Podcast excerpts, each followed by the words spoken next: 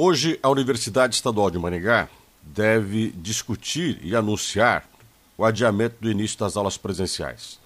Tudo porque nós temos um aumento também dos casos de Covid de forma significativa no país e também no estado do Paraná. Os leitos ocupados preocupam também, afinal de contas, as enfermarias estão todas ocupadas e aumenta a cada dia o número de pessoas internadas. A maior parte de quem é internado tem complicações infelizmente vem a falecer são pessoas que ou não se imunizaram ou não têm a imunização completa. Claro que também tem os casos de comorbidade. A Universidade Estadual de Maningá não está errada. Mas o ciclo que nós temos da Covid-19, agora com a variante Omicron, deve ter mais duas semanas de crescimento de casos, depois uma redução.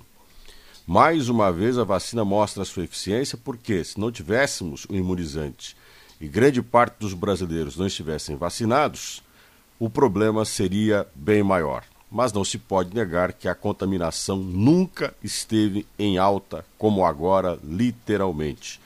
O número de casos dia a dia bate recorde em relação ao início da pandemia em 2020 temos que fazer a nossa parte, temos que nos cuidar, temos que manter distanciamento.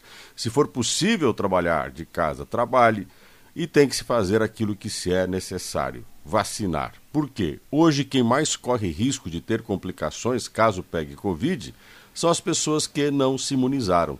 Tanto que o próprio secretário de Saúde do Estado, Beto Preto, afirmou que o número de pessoas que tomaram a primeira dose agora no começo de janeiro, aumentou em mais de 35%. Tem muita gente que pôs a mão na consciência e pensou: é, é melhor vacinar.